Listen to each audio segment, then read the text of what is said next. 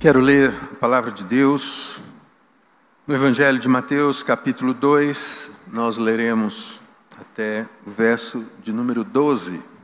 Diz assim a palavra: Tendo Jesus nascido em Belém da Judéia, em dias do rei Herodes, eis que vieram uns magos do Oriente a Jerusalém e perguntavam: Onde está o recém-nascido rei dos judeus? Porque vimos a sua estrela no Oriente e viemos para adorá-lo. Tendo ouvido isto, alarmou-se o rei Herodes e com ele toda Jerusalém. Então, convocando todos os principais sacerdotes e escribas do povo, indagava deles onde o Cristo deveria nascer. Em Belém da Judéia, responderam eles. Porque assim está escrito por intermédio do profeta: E tu, Belém, terra de Judá, não és de modo algum menor entre as principais de Judá, porque de ti sairá o guia que há de apacentar o meu povo Israel. Mas isto, com isto, Herodes, tendo chamado secretamente os magos, inquiriu deles com precisão quanto ao tempo em que a estrela aparecera. E enviando-os a Belém, disse-lhes: Ide informar-vos cuidadosamente a respeito do menino, e quando o tiverdes encontrado, avisai-me, para eu também ir adorá-lo. Depois de ouvirem o rei, partiram, e eis que a estrela que viram no oriente os precedia, até que, chegando, parou sobre onde estava o menino. E vendo eles a estrela, alegraram-se com grande e intenso júbilo. Entrando na casa, viram o menino com Maria, sua mãe, prostrando-se o adoraram e, abrindo seus tesouros, entregaram-lhe suas ofertas: ouro, incenso e mirra. Sendo por divina advertência prevenidos em sonho, para não voltarem à presença de Herodes, regressaram por outro caminho à sua terra. Esta é a palavra do Senhor. Este é um dos textos que nós mais lemos nesta época, na época do Natal. Mas, neste tempo de celebrações, de comemorações natalinas, que acontecem por todo o mundo, disse que pelo menos em 160 países o Natal é celebrado. Assim, de maneira muito também diferente de país para país, seus significados, seus símbolos, as práticas eh, são diferentes. Assim como no Brasil, e também países como Estados Unidos, onde os símbolos emblemáticos como o pinheiro, como o Papai Noel, as famílias decoram suas casas né, com guirlandas, com presépios, com luzes, onde os presentes são deixados ali ah, debaixo da árvore, comumente abertos logo no dia 25 pela manhã, já que no Brasil a celebração do Natal, na verdade, ela acontece e começa a acontecer no dia 24. Normalmente parece que o dia 25 é, ele é até mais tranquilo. Parece que a agitação maior está ali naquela corrida para os presentes no dia 23, 24, a grande ceia, a grande, o grande encontro que eu chamo da farofa, da rabanada. É, isso é o Natal no Brasil. Mas em outros países é, há, há costumes estranhos. Além do mais, que há países que não são tidos por países cristãos que também, de alguma forma, celebram o Natal. Não o Natal de Jesus. No Japão, por exemplo, o Natal não é feriado. Mas o dia chamado de Natal é celebrado como o dia mais importante para os casais, como no Brasil no dia 12 de junho, o Dia dos Namorados, onde no Japão eles trocam presentes. Na França, As crianças colocam não presentes, as, as pessoas não colocam presentes na árvore, eles colocam sapatos na árvore. Tão estranhos assim, e as celebrações. Na Alemanha, o feriado de Natal é 25 e 26. Na verdade, essa data na Alemanha é esperado num calendário né, do Advento que começa no dia 1 de dezembro. E são abertas 25 janelinhas em que devem ser abertas uma cada dia até a véspera do Natal. A festa se inicia na troca de presentes também, onde aqui é assado um peru, lá é assado um ganso, né? com batatas e repolho roxo. Na Espanha, por exemplo, é celebrado com um cordeiro assado ou um bacalhau. Mas, se no país né, das maravilhas como o Brasil, a figura do Papai Noel é tão presente como em outros lugares, na Espanha a figura é muito bizarra. A figura na Espanha é de um boneco chamado El Caganer.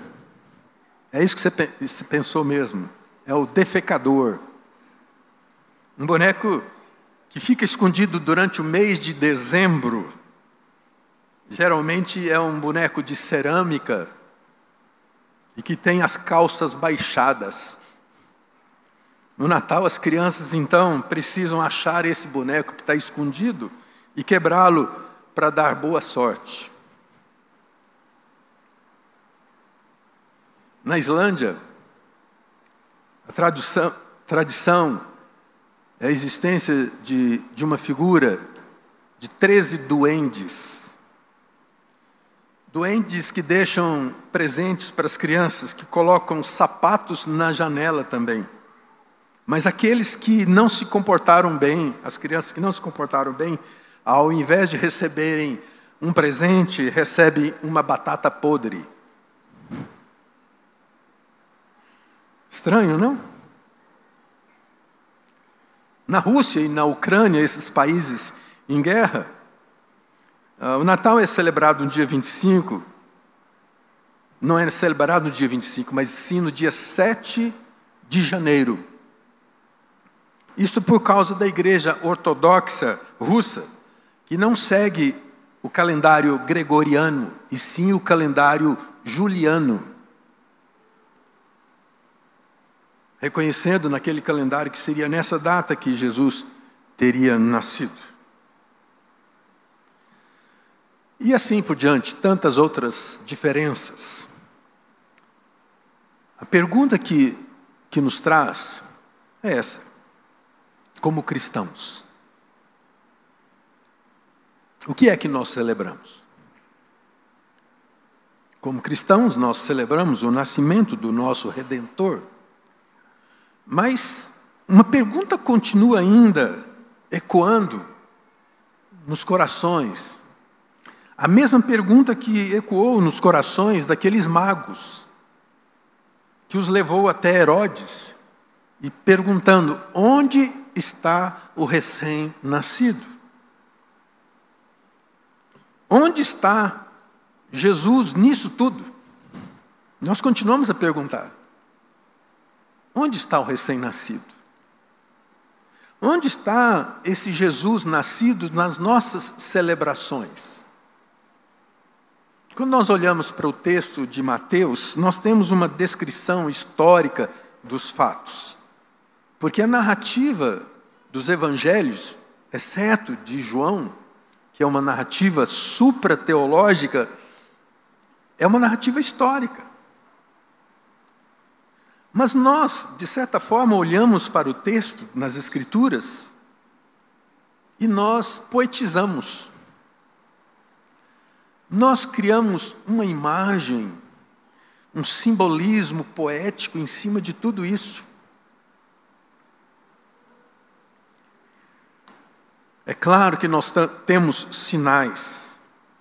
nós temos valores, nós temos símbolos que as Escrituras não têm a intenção nenhuma de tornar esses sinais e símbolos algo mais importante do que é importante o nascimento do Filho de Deus.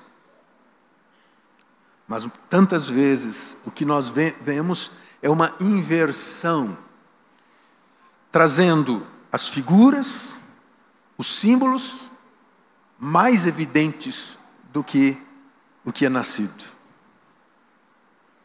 Exemplo disso está aqui na figura dos magos, que num conceito cultural, tantas vezes se dizem que eram três, se dizem que eram reis, e nada disso as Escrituras nos fala. Ou seja, o populismo cultural procura sempre criar uma nuvem de fumaça para tirar-nos do foco central das Escrituras. Jesus é o centro das Escrituras. Desde o Gênesis até ao Apocalipse. Jesus é o centro. Esses magos eram homens voltados à ciência dos fatos, um tanto obscuros nas suas conclusões, mas que tiveram algum direcionamento sobre o extraordinário. Aquela não era uma estrela comum. Como na morte de Jesus, os tremores, os sinais nos céus marcaram o momento extraordinário da sua morte. Também no seu nascimento, os eventos extraordinários que levaram esses homens à procura da evidência do extraordinário. Com a grande pergunta: onde está o recém-nascido? E eu gostaria de olhar para esse texto e salientar três coisas respondendo essa pergunta de forma muito negativa. A primeira delas, onde está o recém-nascido? Não está no brilho das estrelas. Eles são guiados pela estrela. Mas a estrela não traz uma resposta, traz um certo direcionamento porque vimos a sua estrela no Oriente e viemos para adorá-lo.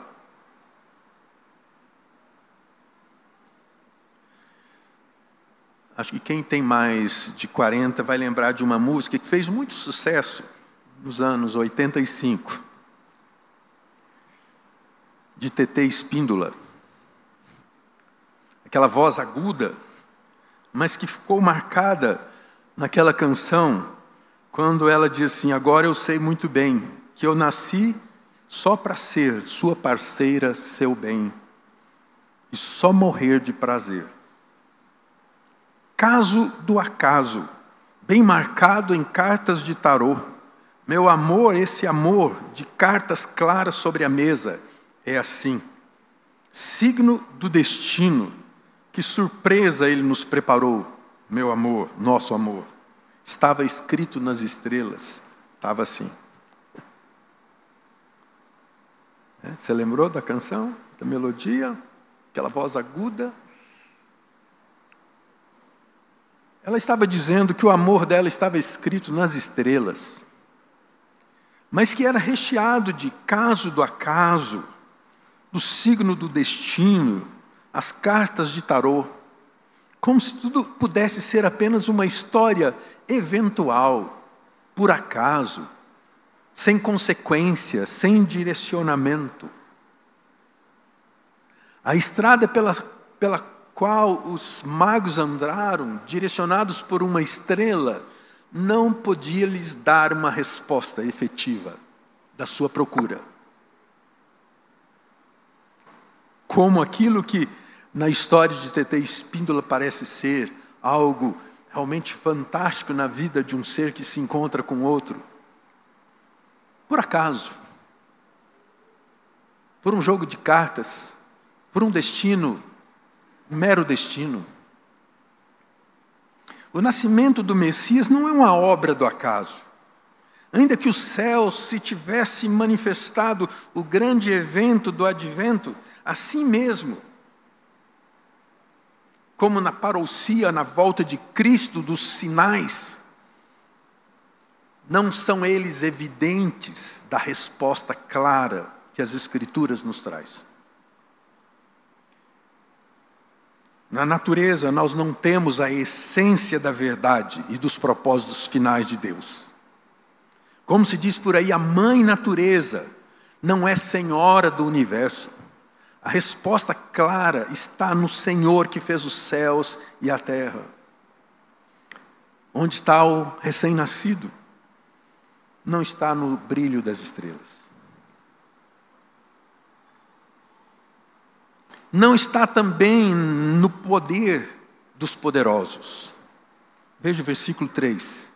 Depois da pergunta, feita pelos magos, o rei se alarmou, Herodes se alarma e com ele toda Jerusalém. Há um certo espanto. Então, convocando todos os principais sacerdotes e escribas do povo, indagava deles, os magos, onde o Cristo deveria nascer. Indagava deles, os sacerdotes, dos escribas. A resposta dos escribas é evidente. É em Belém. O centro e a atenção aos poderes constituídos ali, tanto governamental como eclesiástico, traz dúvida. Onde o Cristo deve nascer? A resposta não está nos poderosos deste mundo. Não há poder que possa trazer respostas às nossas maiores dúvidas. Olhando para o texto, há uma sequência. Os magos vêm de longe, guiados pela curiosidade em seguir uma estrela, e chegam diante do poder eminente de Herodes, que tem de quem solicita informação, mas ele não as tem. Então ele busca os universitários, chama os sacerdotes, chama os escribas, aqueles que têm a Torá, o livro das revelações. A evidência dos poderes governamentais e eclesiásticos não sabem. E mesmo que os sacerdotes e doutores da lei o tivessem a referência, continuavam ignorantes a respeito do fato. Eles sabiam, pela Torá, que era em Belém, mas estavam ignorantes da hora, do momento.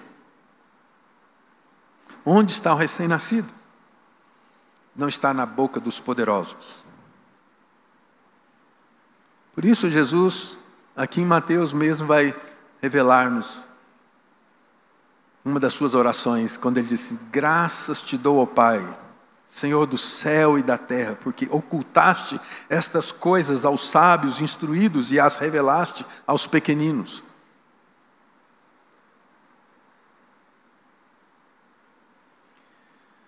A orientação de um fato tão extra, extraordinário não veio por nenhuma demanda, nenhum tratado, nenhum decreto de poder circunstancial humano.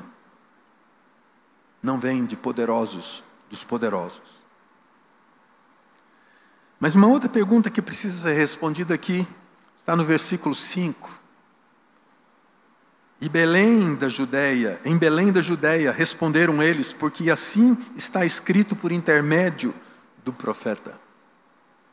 Essa resposta cai de forma clara na ponta da língua dos escribas, dos doutores da lei, dos sacerdotes. Resposta na ponta da língua. Mas é uma resposta que não não traz ou não vem consigo de uma experiência profunda. Essa é uma resposta que não está no, no coração daqueles homens. Esse é o grande perigo da religiosidade. É você se acostumar com a letra, é você se acostumar com a comunhão da igreja e não ter um espírito transformado. Por isso, Paulo vai dizer: a letra mata, mas o espírito vivifica. Veja em quantos países e lugares tidos por cristãos, onde você possa manter essa pergunta: o que, que vocês celebram no Natal? As respostas são as mais variadas e não chegam ao cerne da questão. Qual é a maior evidência do Natal nos nossos dias? Que razões nos levam a celebrar o Natal? Não seria, quem sabe, a decoração? Quem sabe não seria esse espírito natalino, envolvido de um materialismo mercantilista, de símbolos atravessados com tendências místicas, com culturas pagãs.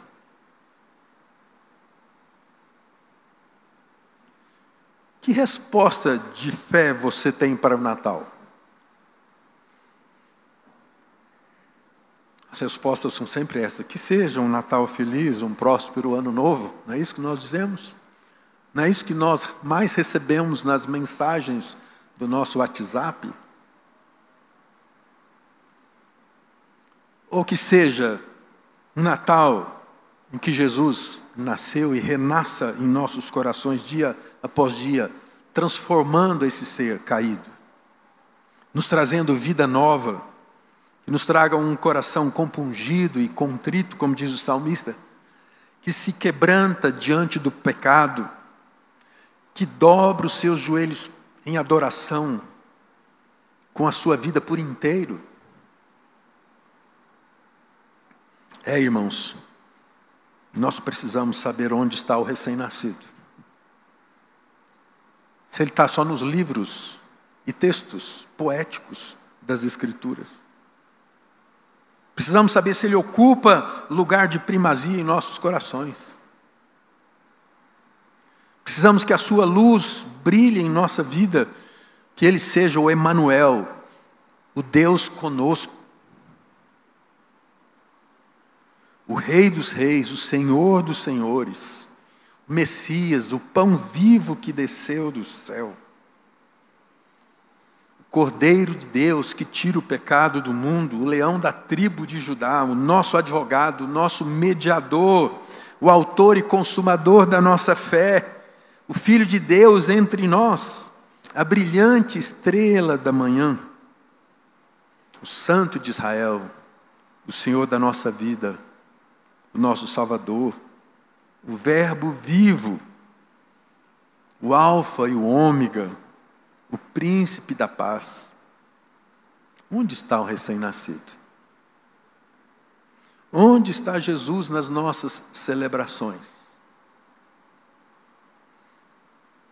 É triste ver famílias cristãs que passam o Natal tantas vezes sem uma única oração,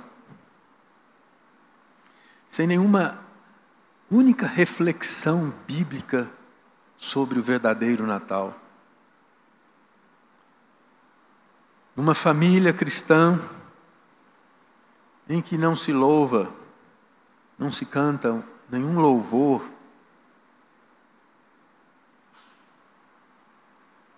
não se permita celebrar o Natal sem que o nascido de uma virgem se torne ausente na sua casa, no seu coração. Sem que a luz da vida inunde o seu coração, tirando as trevas.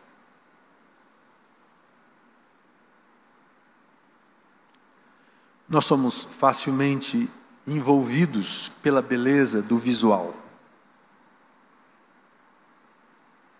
nós armamos uma árvore,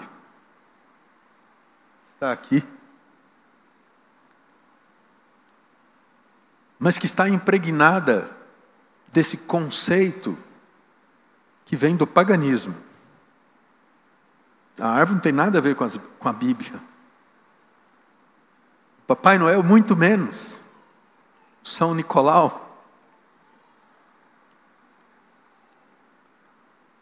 É Natal. É Natal de fachada. É Natal sem Jesus.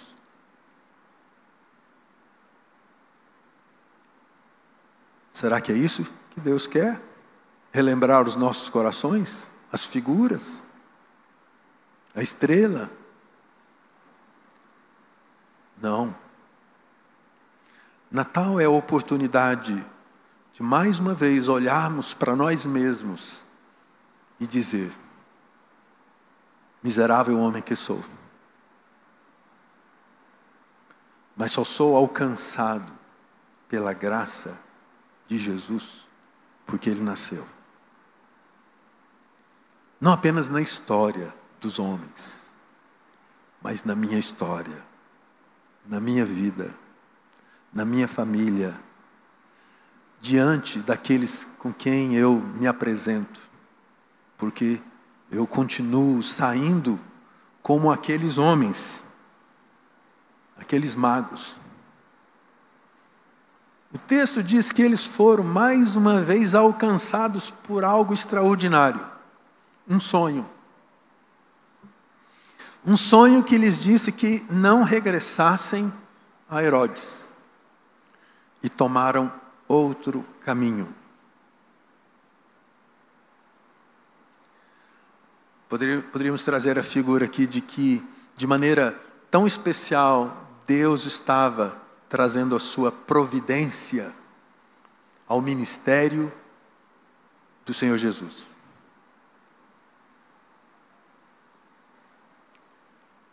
Se eles voltassem certamente a Herodes, né? Claro, esse é se, né? E eu sempre digo que se é uma condição que não se encontra na Bíblia. Nós só encontramos algo certo, definido. Deus tem o seu caminho, Deus tem a sua história nas suas mãos. Não tem si. Deus aprove dar àqueles homens uma nova estrada. Porque eles saíram louvando a Deus. Natal é tempo de uma nova estrada. Um tempo de nós realmente glorificarmos a Deus reconhecemos o Verbo que se fez carne, habitou entre nós, se humilhou até a morte e morte de cruz, para que eu e você pudéssemos ser redimidos no preço da sua vida e da sua morte, mas coroados com a sua ressurreição. Onde está o recém-nascido? Onde está o recém-nascido nas suas celebrações? Curva a sua cabeça, vamos orar.